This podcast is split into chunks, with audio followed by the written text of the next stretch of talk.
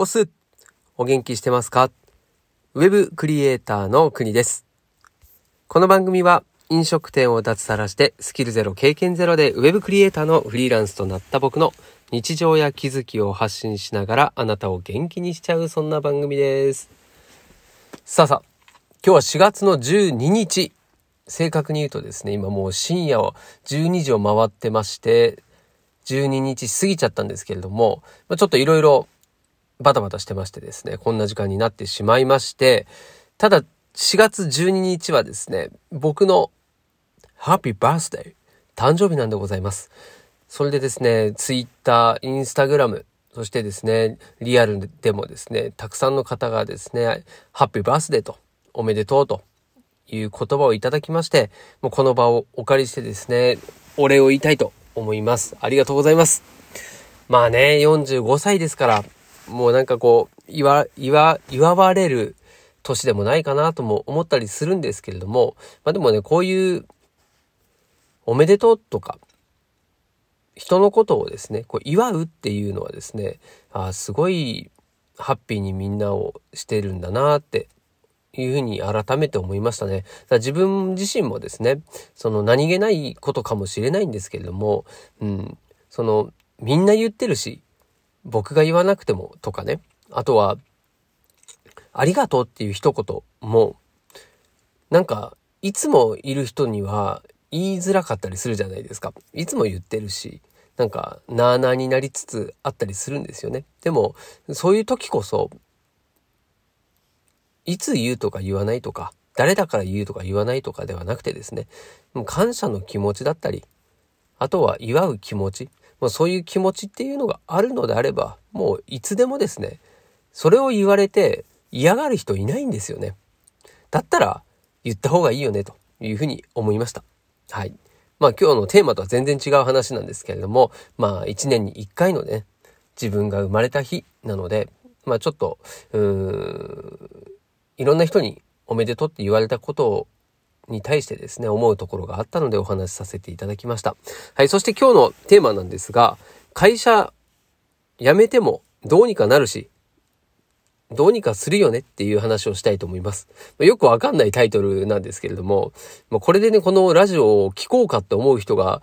いないんじゃないのっていうようなタイトルなんですけれども、まあ、このタイトルそのまんまのお話です。はい。っていうのも、僕がですね、会社を辞めて、今でちょうど1年半ぐらい経つんですけれども、まあ、今回、うん、転職をするというですね、話、急な話に、なんていうのかな。急な話というか、急な展開っていうんですかね。になりまして、まあ、それに伴いですね、今までの振り返りをちょっとしたいなって思ったんですね。で、最初のこのラジオを始めた頃っていうのは、まだ会社を辞める前の時なんですね。で、そこから一貫してですね、自分がこれから会社を辞めて、それでどう成長していくっていうか、どうその会社を辞めてからえ自分が生活をしていくのか、生きていくのかっていうところをですね、うん、まあリアルな、リアル、リアルな自分のその日その日の体験、体感、気づきをこのラジオでお届けしていくっていうのが、まあ、この放送の趣旨ですと。それはね、本当今までもそうですし、今もそうなんですけれども、うんまあ、その中でですね、こ自分が、えー、その時その時でですね、こうフェーズが変わっていってるんですね。うん。で、それが最初は会社をこれから辞めようと思っているっていう時から、実際に会社を辞めて、そして、うん、ハローワーク行ってね、失業保険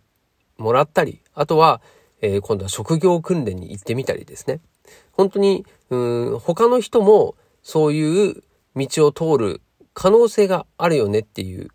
まあそういう話なんですよね。で、そこから今度は、うん、じゃあ失業保険もなくなり、職業訓練も行って終わり、いよいよですね、その生活費をどう稼いでいくのっていう、そういう段階になりましたと。うん。それで、うん、自分としてはですね、こう独立して、個人で稼いで生きていくというのはできないものかということで、うんで、自分でね、まあネットの世界に行って、まあ、そこで個人で稼げるようなスキルを、まあ勉強しながらですね、実績も作っていくということにチャレンジしたわけですね。うんまあ、それで、うん、月収最高で21万円かなまで、うん、稼げるようにはなったんですけれども、うんまあ、そこで今度はこう稼げる時稼げない時っていうのがあるよねという、まあ、問題にぶち当たりそれで、うん、自分の今の収入ではどうしてもねその不安定で、まあ、家族も不安にさせるしそして収入が少ない時っていうのはどうしていけばいいのというところもですね自分でもいろんなこう葛藤があったりうんもがき苦しんでるわけですね。うん、でそんな中でですね改めて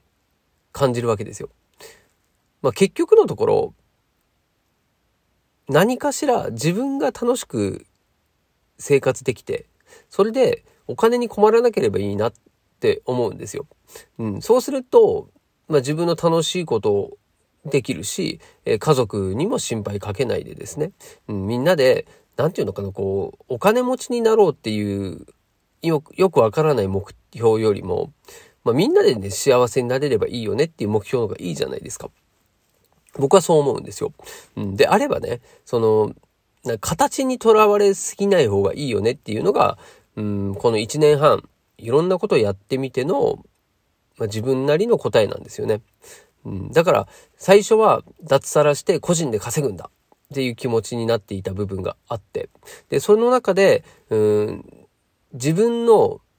スキルのなさっていうのに絶望したりしたわけですよ。うん、こう、会社っていうですね、大きな、こう、鎧にまとわれた状態の今までの自分が、鎧を全部失ってですね、もうパンツ一丁になってしまったという状況になった時に、初めてね、こう自分が、こう、外に出た時の力のなさっていうのに気づくわけですよ。で、それも大きくて、でも、どうにかこうにかね、今も1年半、うん、生きていけてるわけなんですよね。でいろんな人のこう助けだったり、うん、それこそ自分自身も自分のことを信じるっていうことを信じたし、その結果ですね、今の自分があるなと思ってるんですよね。うん、だから、会社をもしね、今辞めたいなって思ってる人はですね、まあ、やめ、なんで辞めたいのかっていう理由にもよると思うんですけど、そもそも、その、嫌だなって思ってるのであれば、それやってる意味あるんですかっていうとこなんですよね。うん。で、今日ね、まあ、12月、4月12日誕生日ってことで、え妻と一緒にですね、えー、昼間、えー、ランチをですね、カフェに行って食べてきましたよ。で、まあそこでね、美味しいケーキも食べながらですね、うん、まあ最近の家族の話とかをしたんですけれども、まあその中でね、ちょっと妻との話の中、流れで、えー、こういう話をしたんですよ。その、娘の話なんですけど、娘が今後、えー、自分がどうやりたいことを見つけたり、うん、就職したりっていう風にしていけばいいのかっていうのに、まあ結構ね悩んでる。まあちょうど思春期なんですよね。高校3年生なんで。で、その中で、まあ妻もいろいろどう、どうなんだろうねっていうような話をしててですね。で、まあ僕がその時言ったのが、もしね、自分がお金に困らないぐらいお金があるという状況になった時に、果たして何を今したいって思うか。それを考えることによって、本来の自分にブレーキをかけているものを全部取っ払う。それがね、本当お金なんですよね。うん。お金があったらとか、時間があったらっていう、そういう悩みって、結局のところ、そのお金があった時に、じゃあ果たしてね、今のその悩みっていうのは全部解決して、で、自分のやりたいことができるのかってなった時、それってそもそも、その自分がですね、勝手に蓋をしましてしまっている、こう、何かしらの言い訳によってですね、その先の未来っていうのを考えもしないんですよ。例えば、自分がね、お金がない状態だと、いや、お金がないから車が買えないとか、お金がないから今の会社で働かなきゃいけないって思うじゃないですか。でも、じゃあ、お金があったらどうするんですかってなった時に、いや、お金があったら、まあ、会社は、今の会社別になんかそんな行きたくないなとかね。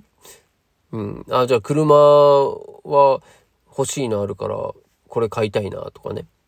最初は自分の今まで欲しかったものを買おうとしたり、いろいろ手に入れたりすると思うんですけども、一通りそれをね、達成した時に、改めて、じゃあ、全部、ね、お金で買えるものは買ったけど、その上で自分は何をしたいのかっていうところにたどり着くんですよね。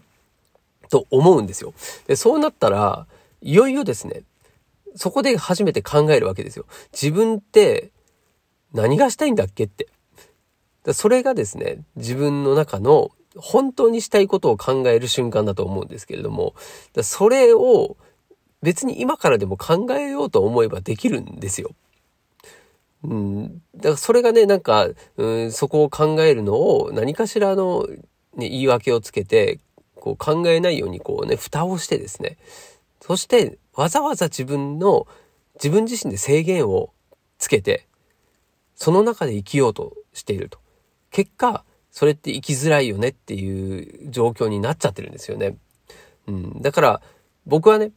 まあじゃあその娘が、高校3年生の娘が、今やりたいことって何なのって言ったら、それは今やってることだと思うんですよね。もうすでに自分が好きなものを、やっぱり家の中でね、本なら漫画とかもさ、好きな漫画買ったりしてるじゃないですか。それがやりたいことなんですよね。でも、自分がやりたいことを見つけるっていうのって、ちょっと不思議じゃないですか。だって、今持っているアニメのなんかイラストの画集とかあるんだけど、そういうのって、やりたいことだからそれを買ったりしたのかっていうと、多分ね、なんかやってて、それが欲しくなったから買ってるんですよね。で、結果的にそれが自分が欲しかったものであり、やりたかったことになってるはずなんですよ。だそれって、その順番が正しいと思うので、つまり、お金があって何かをやりたい。その何か、お金がある場合だったら何をやりたいですかっていうふうに言われた時の答えっていうのは、今自分がやってることをやっていく過程で新しいことを見つけていくんじゃないかなと思うんですよね。もちろん、自分が幸せになりたいとか、いろいろあると思うんですけれども、ただそれっていうのは、すごい抽象的なことで、こう具体性には欠けるんですよね。うん。だしみんなそこは求めるじゃないですか。ね、健康でありたいとか、ね、長生きしたいんだと。あとは、家族みんながね、元気に生きていけたらいいなとかね。うん。あとはたまには旅行行ってとかいろいろあると思うんですけど、全部それって、なんかこう、ふわふわしてるものなので、じゃなくてもっとね、具体的に、もう、この、この、例えば何、ニンテンドースイッチのこのゲームを、もう、好きなだけプレイしたい。でもいいと思うんですよね。でもそれ、好きなだけプレイしたことによって、また違う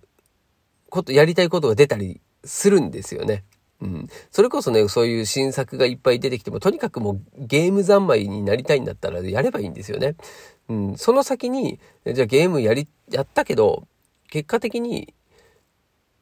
このゲーム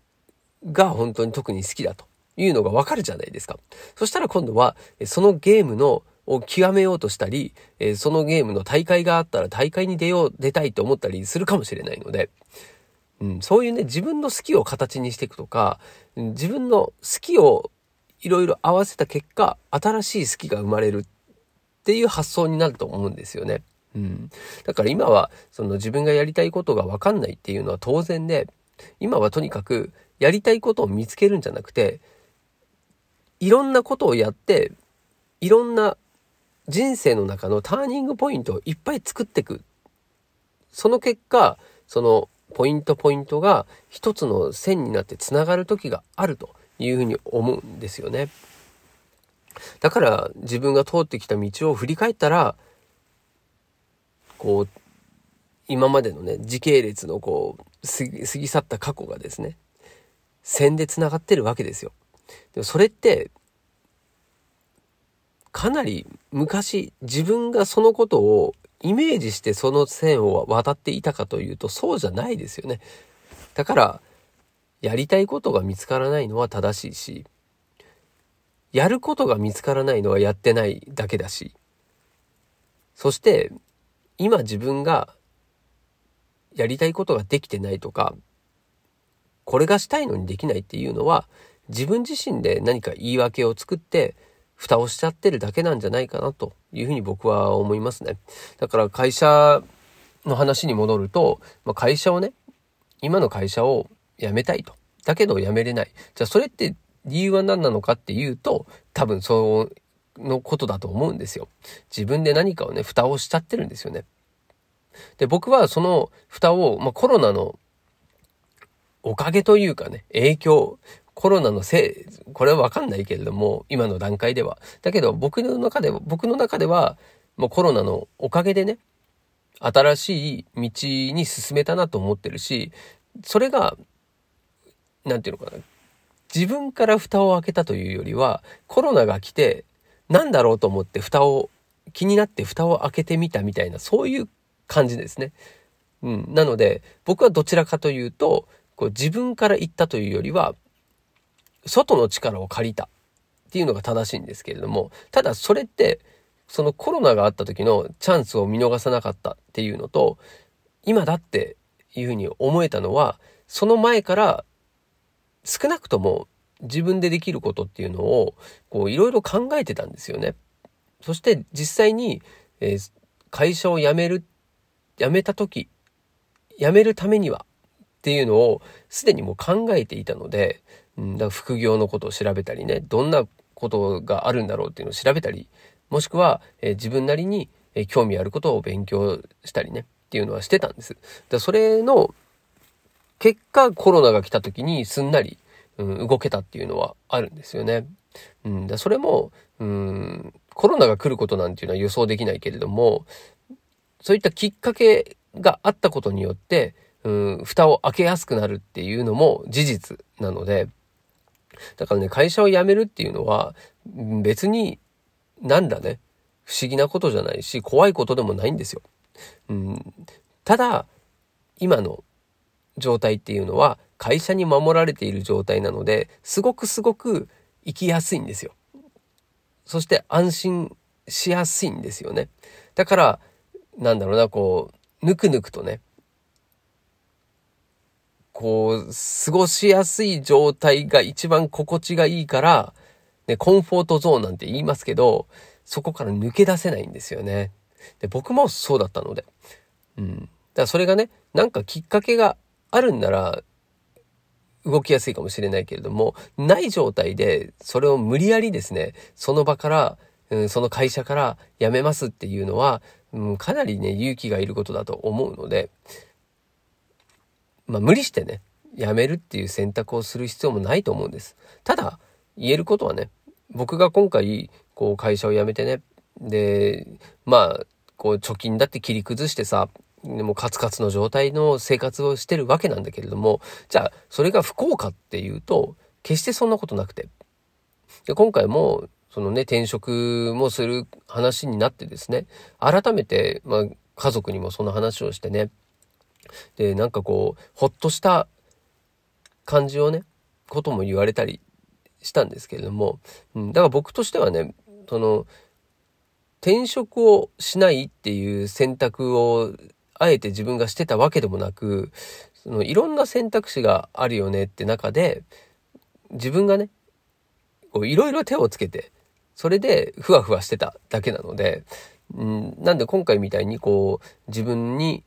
とってね、魅力的な話があったので、それはそこにこうチャンスと思って飛び込んだわけなんですよ。だこれはもう、もう今までの活動があったからそうなので、結局のところですね、その、会社を辞めても生きていかなきゃいけないし、何かしらしなきゃいけないんですよ。で、それってみんな分かってるんで。で、人間はもう切羽詰まったらですね、やるしかない時はやるんですよ。だって、やらなかったらね、生活できないから。だから多分今ね、本当会社を辞めたくて、でも辞めれないで困ってる人は、大丈夫だからやめた方がいいと思いますね。うん、これは、えー、僕はまあ責任を持ちませんよ。責任を持ちませんけど、だってそうなんですよ。そう、そういう風になるもんなんです。で、これはもう、その、どんな人でも、そうなるように人間っていうのはもうできてますから。それは大丈夫です。他の人にね、どう言われようが、自分がこうしたいって思ったことをやるっていうのが、僕は一番、うん、幸せに近づくかなと思いますね。だってその方が、ね、どっちに転んだんだって納得いきますから。で、あの時こうやっとけばよかったっていうのも、自分がそれを選んだんだから、誰も責めないですよね。で、自分にそこは自信持ちましょうよって話なんですよ。うん。だそれが結果的にね、なんか、あまりよくいかなかったってなったとしても、まあそれは結果として次に進めばいいだけの話なので、うん。なんかね、僕も会社を辞めるっていうことがすごい一大、一大事に思っていたんですけれども、まあ実際そうじゃないなっていうのは体感として思うので、うん、本当ね、無責任なことは言えないけれども、これは自分自身の人生なんですよね。だそれをどう生きるかを決めるのは、これも自分なんで。なので、その自分をですね、変な言い訳を作ってですね、それのせいにしてしまうのはもったいないなというふうに思うので、はい。とにかく、会社を辞めようがですね、それは大丈夫です。どうにかなりますというお話を今回はさせていただきました。いかがでしたでしょうか？まあ、今後もね、えー、僕の肩書きがどうなるのかっていうのもちょっとわかんなくなっちゃってるんですけれども、ま、そういったですね、自分自身の今後の活動っていうのもですね、引き続き放送していこうと思うんですけれども、ただ単にこう脱サラしてフリーランスになったよっていうところからは、また変わっていくんじゃないかなと思いますので、えー、僕のですね、成長記録、45歳にしてですね、成長記録をお届けしていこうと思ってますので、引き続きお聞きいただけたらというふうに思っております。それでは今日も最後までお付き合いいただきましてありがとうございます。お届けは国でした。したっけね